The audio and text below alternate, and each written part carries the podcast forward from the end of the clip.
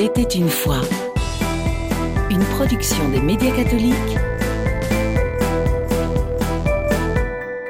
Bonsoir, merci de nous rejoindre dans Il était une fois. Angélique Tazio avec vous. Ce soir, nous accueillons Claire de Saint-Lager. Bonsoir Claire. Bonsoir Angélique. Claire de Saint-Lager, vous avez lancé Isha Formation, des sessions de 4 jours pour retrouver l'unité et faire rayonner les femmes, mais aussi Graines de femmes, un parcours éducatif. Vous êtes également l'auteur de plusieurs titres, La voix de l'amoureuse en 2017, Devenir femme en 2022, mais aussi Comme des colonnes sculptées en 2020. Ce titre est consacré au célibat, un chemin d'espérance, écrivez-vous. Alors vous relevez que le célibat augmente, mais pourquoi augmente-t-il donc dans le milieu catholique où le mariage a pourtant encore la cote? Je ne sais pas si le célibat augmente, mais en tout cas, on voit que le célibat se prolonge. Il y a beaucoup de plus de mariages tardifs et on sent que cette préoccupation autour de la rencontre, je pense pas que chez les chrétiens d'ailleurs, mais il y a un petit focus chez les chrétiens et de plus en plus prégnante. Et euh, d'ailleurs, il y a de plus en plus d'initiatives, d'accompagnement, de sites, de coaching en amour, de propositions de, de, séjours pour célibataires. Et donc, on voit bien qu'il y a une interrogation autour de cet état de vie où, ben, autrefois, très simplement, de toute façon, les mariages étaient peut-être un peu plus arrangés, donc ils arrivaient un peu plus tôt dans le parcours. L'alternative, c'était la vocation consacrée. Il y avait quelques vieilles filles comme on les appelait ou demoiselles euh, voilà comme on les appelait euh, mais mais aujourd'hui voilà on voit une génération de trentenaires, de quarantenaires aussi, qui sont engagés, qui sont euh, diplômés, qui euh, ont peut-être tout pour eux, et pourtant, tiens, euh, il y a quelque chose qui coince autour du mariage. Et donc là, on, parle de, la dimension un peu statistique, mais c'est pas du tout l'angle sous lequel moi j'ai pris le livre, en tout cas. J'ai voulu l'aborder autrement que sous cet angle-là. Alors justement, dans les milieux chrétiens, on travaille de plus en plus sur l'identité féminine et masculine, sur l'anthropologie, relevez-vous. Travailler sur les spécificités féminines catégoriser les comportements, est-ce que ce n'est pas finalement une manière de genrer le monde?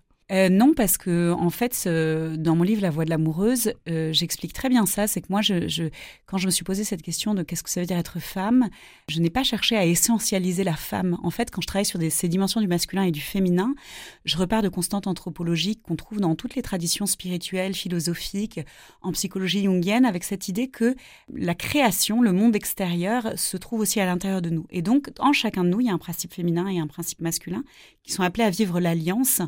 Mais de tout temps et de toute éternité, de toute culture, la femme a été l'icône visible du féminin dans la société et l'homme l'icône visible du masculin. Et donc ce que je trouve intéressant quand je, l'aborde sous cet angle-là, c'est comment en fait, euh, en redécouvrant en fait les richesses du féminin, parce qu'il faut savoir que dans les cultures occidentales, on a un petit peu hiérarchisé, on a mis en gros le masculin en avant, donc tout ce qui est plutôt lié à l'extériorité, euh, la hiérarchie, la structuration, la prise de décision, le logo, l'action dans le monde, et tout ce qui est lié à l'intériorité, l'intelligence du lien, l'art, le génie, la spiritualité, on considère que c'est un peu inférieur. Vous voyez, vaut mieux être scientifique que euh, poète. Je force un peu le trait. Et je voulais montrer que non seulement c'est faux, puisque notre monde a besoin de féminin, que les femmes ne sont pas les seules dépositaires du féminin, mais que les femmes ont l'occasion aujourd'hui d'en devenir à nouveau les porte-paroles, de, se réapproprier aussi le féminin. Et je pense que l'épanouissement de l'être humain euh, passe par cet euh, équilibre entre le féminin et le masculin, et comment notre masculin, c'est-à-dire notre monde extérieur, est au service de notre monde intérieur et pas l'inverse. Vous aimez la notion de mouvement, hein, en, marche les affligés plutôt qu'heureux les affligés.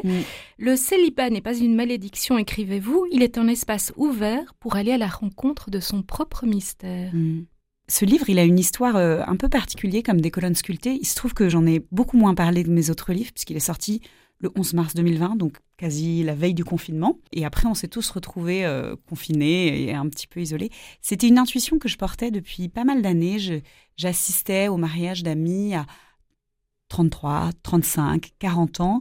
Et je me disais, mais tiens, il y, a quelque chose qui, n'est pas abordé. je, me rendais compte que c'était des beaux mariages. C'était pas du tout des personnes qui faisaient une fin, euh, qui prenaient ce qui restait sur le marché, euh, pour être un peu trivial, mais vraiment des rencontres des belles rencontres et on sentait que quelque chose avait été façonné, travaillé dans cette attente et qu'il y avait aussi un, débordement de joie de, recevoir cet amour quand euh, ben, on a fait cette expérience de la pauvreté, de, de justement de ne peut-être pas euh, d'avoir vécu un temps où on a vécu une, forme de solitude, d'avoir été aussi dans cette incertitude. On dit aussi que le célibataire c'est un cœur sans repos.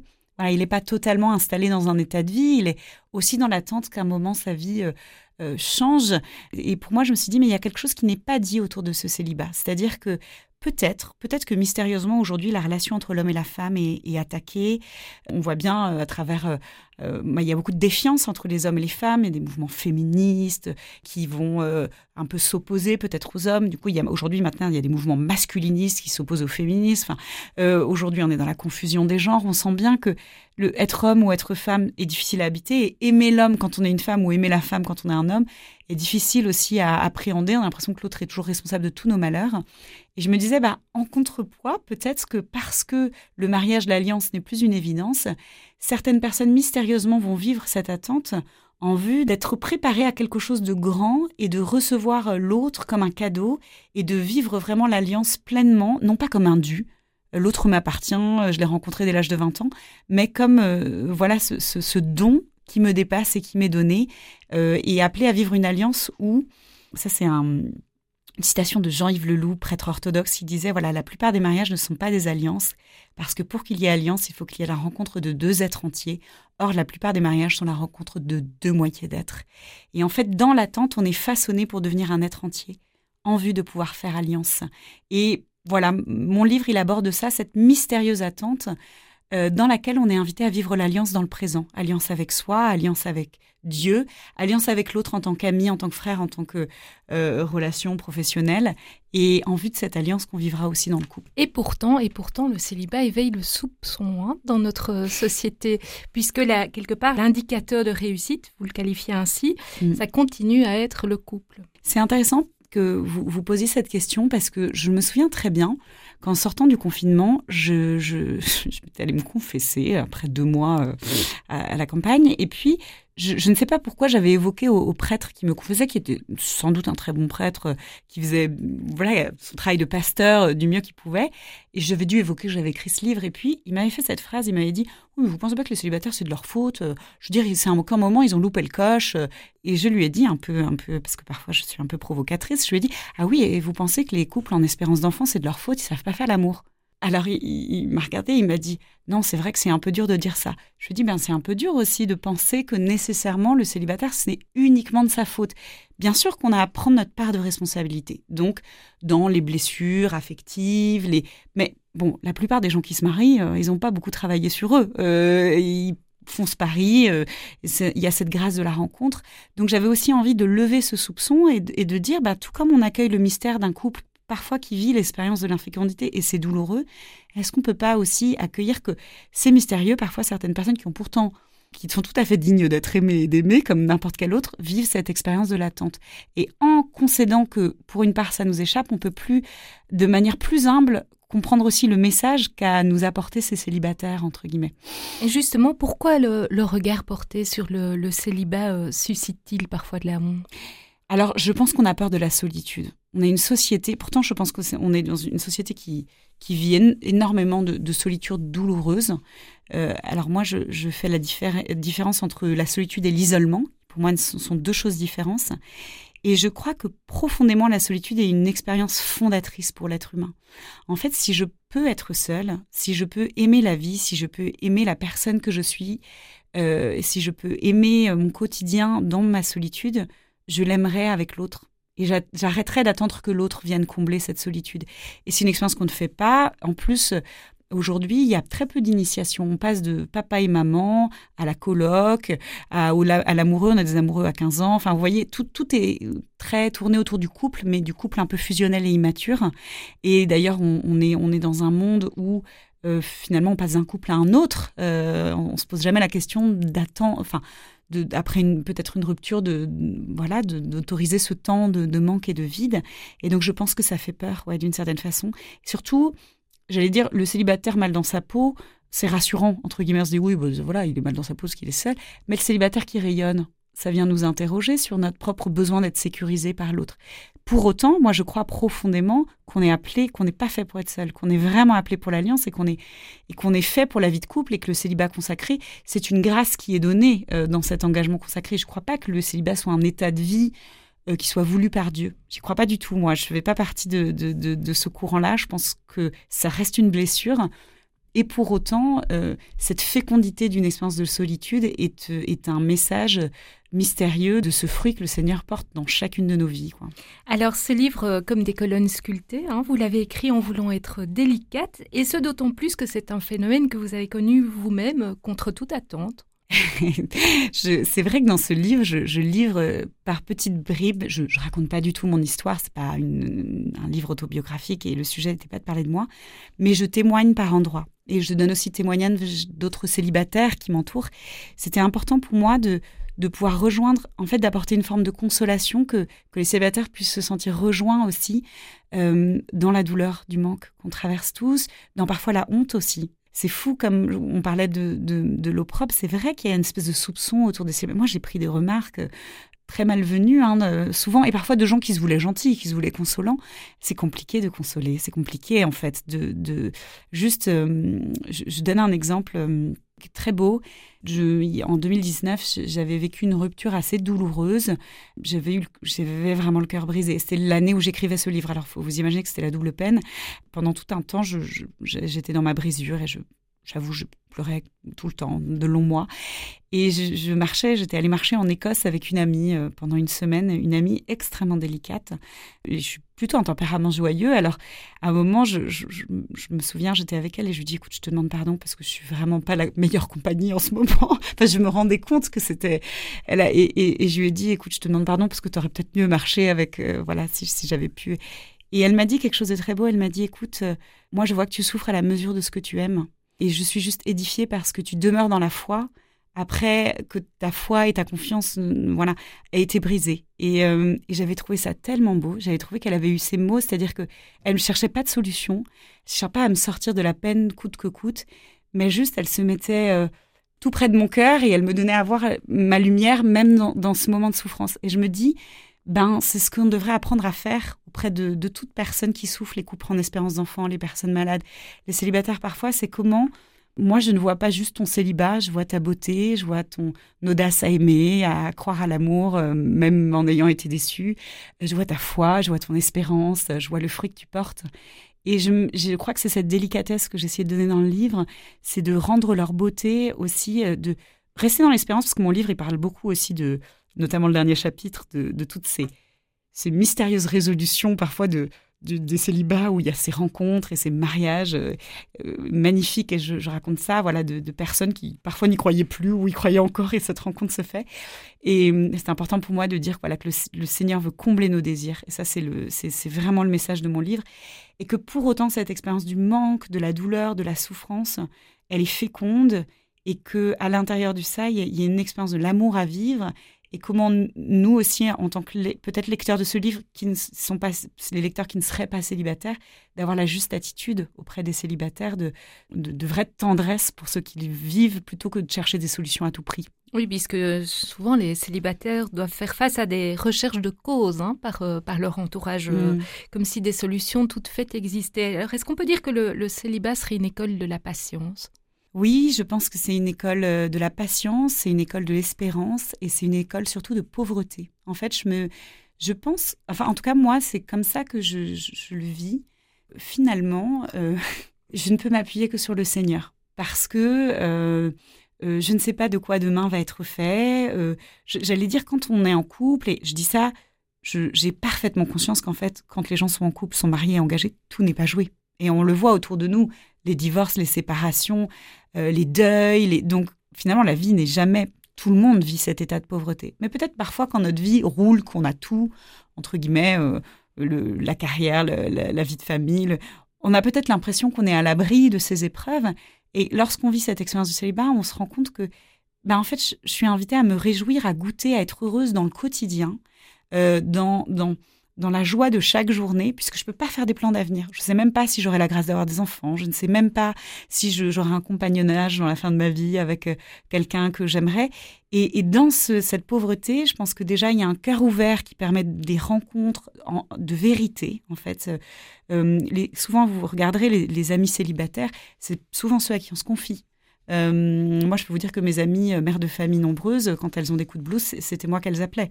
Et elles continuent à le faire, ou mes sœurs. Ou, euh, donc, je me dis, tiens, c'est fou comme parfois, quand on vit la pauvreté, quand on, accepte de dire notre vulnérabilité, ben, on invite les autres à le faire. Et cette école de pauvreté, c'est euh, bah, puisque je ne possède rien, donc je ne possède pas quelqu'un, en fait je crois qu'on ne possède jamais quelqu'un, c'est une leçon qu'on peut donner aux autres, j'accepte de tout recevoir et donc de me recevoir du ciel. Alors côté positif, hein, euh, vous évoquiez le, fait de l'écoute et de la disponibilité. Est-ce que le célibat ne serait pas aussi un moteur d'envoi en mission, hein, moins de contraintes, qui permet finalement d'avoir plus d'engagements euh, sociétaux, par exemple? Oui, et en même temps attention, parce que certains célibataires chrétiens sont très généreux, très généreux de leur temps, de leur énergie, de leur talent, et c'est beau et bon. Et je, et, mais avec le Seigneur, vous savez, il fait jamais des prix de gros. Donc, euh, le sujet pour un célibataire qui est hyper engagé, peut-être que ça va être de se désengager pour faire de l'espace, pour avoir de l'espace pour accueillir quelqu'un. Alors que pour un autre qui est peut-être très auto-centré et qui a une petite vie facile, va être de s'engager, d'apprendre à se donner. Euh, donc, j'allais dire, pour chaque célibataire, la réalité est un peu différente. Et donc, il y a la question aussi de, de bien se connaître. Et hum, pour moi, qui rencontre beaucoup de femmes à travers les sessions Isha notamment, alors je, je ne pas des sessions du tout pour les célibataires, donc j'ai tous les états de vie dans, dans, les sessions et c'est ça qui est beau et j'y tiens. Mais en tout cas, celles qui sont célibataires, celles que je, je, reçois en session, je, je, me rends compte que le sujet n'est pas l'engagement chez elles. Euh, souvent, c'est des femmes assez engagées, assez généreuses. Le sujet, c'est d'apprendre à recevoir, d'apprendre à prendre soin d'elles, à prendre du temps pour elles. Là où peut-être... Euh, voilà, dans d'autres euh, d'autres célibataires, le sujet va être d'apprendre à s'engager et c'est là où on s'engage qu'il y y a la réponse. Donc c'est subtil en fait d'une personne à l'autre, mais c'est vrai qu'il y a beaucoup de célibataires très engagés, très donnés. Moi, de mes grands sujets, c'est comment on peut donner euh, que si l'on reçoit comment j'apprends à recevoir en fait, à, me laisser aimer, à, à, recevoir cet amour dans le quotidien, à me laisser aimer par le Seigneur, à me laisser aimer par les autres. Et ça, c'est un vrai chemin aussi, apprendre à, se laisser aimer. Parfois, c'est plus facile d'aimer que de se laisser aimer. Alors, ce livre, comme des colonnes sculptées, c'est aussi un livre sur l'amitié. Hein. À propos de celle-ci, vous écrivez La fidélité s'éprouve dans le temps, la patience et dans l'acceptation qu'il puisse y avoir des moments d'éloignement. Oui, je fais la distinction entre la fidélité et la loyauté. Parfois, on a des loyautés un peu mortifères, vous voyez, des loyautés familiales, des loyautés à notre milieu, des loyautés à notre euh, éducation, euh, des loyautés à nos croyances qui nous empêchent d'avancer. Et là où le Seigneur nous veut libres et toujours en mouvement. Et la fidélité, c'est autre chose. On peut garder, par exemple, on peut avoir eu des très bons amis dans l'enfance. Et à l'âge adulte, on a pris des, chemins différents. L'affection demeure, l'amour pour l'autre, mais peut-être qu'on va passer moins de temps et c'est pas un mal parce qu'en fait, on a aussi besoin de relations qui nous font grandir, qui nous invitent à aller de l'avant. Il faut faire attention à une, mauvaise conception de la fidélité qui nous enfermerait. Et là, je prends l'exemple de célibataires, par exemple, qui sont très attachés à leur famille et qui sont du coup tout le temps disponibles pour leurs parents, pour leur, parce que c'est célibataire un peu plus disponible. C'est pas toujours ajusté parce que pour faire la rencontre de la personne euh, qu'ils vont aimer, avec qui ils vont construire, il faut qu'il y ait de l'espace. Et si mon père ou ma mère prend toute la place, il n'y a, pas de y a pas de place en fait. Et c'est pareil, si une amie ou un ami prend toute la place, c'est mon meilleur ami, c'est mon binôme, je suis en... ben, il n'y a pas de place pour quelqu'un et pour la rencontre. Donc c'est subtil, vous voyez, c'est un fin chemin où il faut toujours trouver cet équilibre entre bah, vivre l'amour, euh, la rencontre, l'altérité dans l'amitié, dans, dans, dans ce qu'on peut vivre, et en même temps ne pas saturer aussi euh, notre espace relationnel euh, parce qu'il faut aussi qu'il y ait de l'espace pour, pour cette rencontre. Donc c'est un équilibre permanent, je dirais. Euh, c'est un peu la différence entre être centré sur soi qui est différent d'être centré en soi. Ça, c'est une phrase que j'ai repris de Jean-Paul Pratt, qui est, musicien et qui est diacre, qui organise des, des, sessions EFATA à côté de Lyon, voilà, sur l'écoute intérieure par la rythmique. Jean-Paul Pratt fait la différence entre être centré sur soi. Quand je suis centré sur moi, je me regarde, je m'observe, je me regarde comme Marthe. Vous voyez, Marthe et Marie, l'évangile de Marthe et Marie. Elle est très donnée, mais en fait, elle aimerait avoir des bons points et donc elle est à l'extérieur d'elle-même en train de voir si Jésus a bien vu qu'elle faisait bien. Beaucoup de compassion pour Marthe parce que je suis souvent comme elle. Et Marie, elle est centrée en elle, c'est-à-dire qu'elle est là où elle doit être, elle a le plus bel homme de la terre dans son salon, euh, qui est le Seigneur, et, ben elle l'écoute et elle est dans ce cœur à cœur. Et souvent, et ça ne veut pas dire que derrière elle sera pas dans l'action, dans le mouvement, dans le don d'elle-même. C'est des questions de, temps et de rythme. Et beaucoup d'entre nous vivons à l'extérieur de nous-mêmes. On est plus attaché à l'image de nous, ce que les autres vont penser, euh, la manière dont nous on se perçoit, que l'écoute de nos désirs, de, cette, j'allais de cet espace, de cette présence du Seigneur en nous qui nous guide. Et moi, j'ai l'impression que euh, tous mes discernements de vie et des, comme des sauts de foi, j'en ai fait euh, plusieurs. plus on en a fait, plus on, est capable de faire le suivant. C'est souvent les premiers qui sont plus difficiles. Je crois que le premier pour moi, ça a été mon départ au Cambodge, euh, voilà, quand j'avais 25 ans en mission. Euh, et après, bah, voilà, j'ai continué à faire les autres. c'est de se dire, est-ce que c'est un mouvement qui me met dans la vie? Est-ce que ça crée de la vie en moi et de l'espace en moi? Au lieu de sortir du bien et du mal, eh, qu'est-ce qui est bien Est-ce que c'est moral, pas moral? Est-ce que ça crée de la vie et de l'espace en moi? Et je pense que ce qu'on est appelé à être, c'est pas être des bons cathos, c'est être des vrais chrétiens, c'est-à-dire des vivants. C'est une expression de mon ami Olivier Lantelme, qui est thérapeute. Et je trouve ça très beau. Et pour moi, être centré en soi, c'est être vivant. Voilà. Est-ce que je suis une vivante Est-ce que je suis un vivant? Vous avez quand même connu les deux états par rapport au célibat, hein, le fait d'être célibataire ou de ne pas être célibataire. Ah. Et en vous entendant, euh, j'ai l'impression que l'état de célibataire traduit quand même un manque ou, laisse toujours une, une possibilité d'accomplissement qui doit encore arriver. je ne sais pas si je dirais que j'ai connu les deux états parce qu'aujourd'hui je suis pas mariée et je n'ai pas de famille et c'est toujours une espérance pour moi de, de, cette rencontre. Enfin voilà que ce sera donné, euh, c'est dans les mains du Seigneur. Ma part de responsabilité d'être disponible pour ça, mais euh, mais mais par contre, oui, de fait, le célibataire est un cœur sans repos. On est fait pour aimer, se donner il y a beaucoup de joie dans ma vie, il y a beaucoup d'espace de dons et de recevoir. Donc, je ne dirais pas qu'au quotidien, c'est un manque, parce qu'au quotidien, il y a beaucoup de choses qui remplissent ma vie. Mais c'est comme si on sentait en profondeur qu'on est fait pour ça. On est fait pour l'altérité, on est fait comme femme pour la rencontrer avec un homme, on est fait en tant qu'homme pour la rencontrer avec une femme, on est fait pour être bousculé aussi par l'autre. Quelque part, c'est Christiane Singer qui disait ça, c'est que le, mariage, c'est l'endroit, le lieu où on est le plus à nu dans une radicale nudité, et l'autre vient nous chercher quoi dans nos lieux peut-être les plus euh, hum, les plus blessés, les plus euh, mais c'est aussi ce qui nous fait croître et, puis ça fait porter du fruit. Donc oui, je pense que cette attente, elle est toujours là, un endroit. Et moi j'ai une amie qui vient de se marier euh, cet été à 49 ans, donc c'est vous dire, elle a épousé un, homme qu'elle a rencontré qui était veuf, et je trouve ça génial. Alors elle aura pas d'enfants a priori, enfin ses enfants elle, mais mais voilà, je vois, j'ai vu ça. J'ai d'autres amis qui se marient et qui ont encore l'âge d'avoir des enfants. Mais ce que je veux dire, c'est que c'est jamais fini. Faut pas se dire euh, que c'est fini et qu'on a tourné la page. Je pense que l'être humain est fait pour vivre cette alliance. Voilà aussi dans le couple et c'est beau. Et, si c'est donné, euh, en tout cas, faut jamais dire pour les autres que c'est fini et pour soi-même. C'est là où il y a une part de cœur sans repos, c'est d'accepter que de garder ce désir ouvert tout en consentant que peut-être dans le quotidien, il n'est pas encore comblé. Vous voyez, c'est cette tension du désir qui est à vivre. Pourquoi la figure de Marie-Madeleine vous influence-t-elle hein, au point d'en faire un, sujet de conférence? Euh, Vous parlez de la conférence que j'ai donnée euh, le 25 janvier euh, à Bruxelles. La figure de Marie-Madeleine, elle m'a surtout inspirée quand j'ai commencé à faire mon travail sur mes recherches sur la femme et le féminin.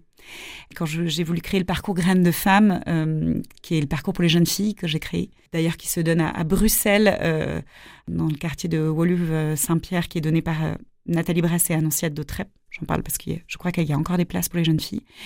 Et hum, c'est que je, cherchais vraiment, c'est un visage de femme et c'est Marie-Madeleine qui m'a amené à cette question de la réconciliation du féminin. Et pour moi, Marie-Madeleine, c'est la grande amoureuse. C'est celle qui fait l'expérience d'être... Euh, en fait, elle, c'est une femme de désir, donc elle a un désir fou. C'est une femme débordante de vie et on voit bien que sa vie, elle est foisonnante. Elle part dans tous les sens. Et, et ce désir, il est complètement réorienté dans sa rencontre avec Jésus. Il est la réponse à son désir. Et là, sa vie de femme est transformée parce qu'elle est, elle est réconciliée, réunifiée, et elle devient cette, apôtre des apôtres, c'est-à-dire cette femme prophétique qui, qui en fait comprend le message qu'est venu donner le Christ, qui est que ni par puissance ni par force, tout par amour. Et donc c'est pas l'alliance de la loi, mais l'alliance de l'amour. Et Marie-Madeleine, c'est la première qui comprend ça. Et elle devient savante dans cette science de l'amour et elle nous enseigne. Ce que le Seigneur veut qu'on vive avec elle, c'est pas d'être des bons cathos, c'est d'être des vrais vivants. Et donc d'être dans ce cœur à cœur amoureux et d'être irrigué dans ce lieu de l'amour. Et c'est ce qui va rendre notre vie féconde. Et pour moi, Marie-Madeleine, c'est vraiment ça. Et c'est la voix des femmes aussi. Et elle figure euh, à vos côtés, euh, près de, Marie et d'Élisabeth, alors, qui sont euh, deux autres figures féminines emblématiques Alors en fait, pour moi, toutes les femmes de l'Évangile, parce que je suis éblouie par la, relation qu'a Jésus aux femmes. En fait, Jésus, c'est complètement révolutionnaire la relation qu'il a aux femmes à cette époque, dans ce contexte juif où les femmes n'avaient pas le droit d'aller au temple, elles dépassaient pas le parvis des femmes, elles n'avaient pas, le droit de lire la Torah. Euh, on n'était pas indépendante comme Marie-Madeleine, c'est-à-dire qu'on était soit femme de, mère de, épouse d'eux, fille d'eux, on ne parle, s'adressait pas la parole à un homme qui n'était pas de son clan. Et Jésus, il fait tout l'inverse. Il, se laisse toucher, il se laisse caresser, il laisse toucher les pans de son manteau, il se laisse oindre, il se laisse apostropher par la cananéenne, il discute avec la samaritaine, il fait tout ce qui est interdit. Et, pourquoi? Parce qu'il vient rencontrer le désir des femmes, rencontrer leur soif. Et donc pour moi, tous ces visages de femmes de l'Évangile sont des visages de femmes de désir, et Élisabeth aussi, et Marie aussi. Et moi, j'ai cette conviction qui n'est pas que la mienne, qui est celle de beaucoup de mystiques, c'est que Marie a hâté cette venue du Christ au monde par la force de son désir. Elle a hâté cette incarnation parce qu'elle priait, sans doute de manière totalement amoureuse, espérante, le Père du ciel, euh, que vienne le Messie et elle a eu la grâce de le recevoir dans sa chair. Mais c'est cette réponse au désir. Notre prière, c'est un élan de désir. Claire de Saint-Lager, dernière question. Est-il plus facile, selon vous, en 2023, d'être un homme ou une femme? Je pense que ni l'un ni l'autre, en fait. Je pense que c'est très difficile d'être un homme aujourd'hui. Il y a vraiment des gros sujets de. Bah, en fait, euh, les hommes sont un peu responsables. Aujourd'hui, on les rend responsables de tout, entre guillemets. Donc, c'est pas confortable du tout d'être un homme et c'est pas confortable d'être une femme. En tout cas, on n'habite pas forcément en paix nos identités et il y a beaucoup de défiance, comme je disais. Et aujourd'hui, tout est possible. Mais comme tout est possible, il nous est plus difficile de choisir parce que choisir, c'est renoncer. Euh, donc je dirais que c'est toute façon, hommes et femmes sont faits pour vivre l'alliance. Donc quand l'homme est blessé, la femme est blessée. Quand la femme est blessée, l'homme est blessé.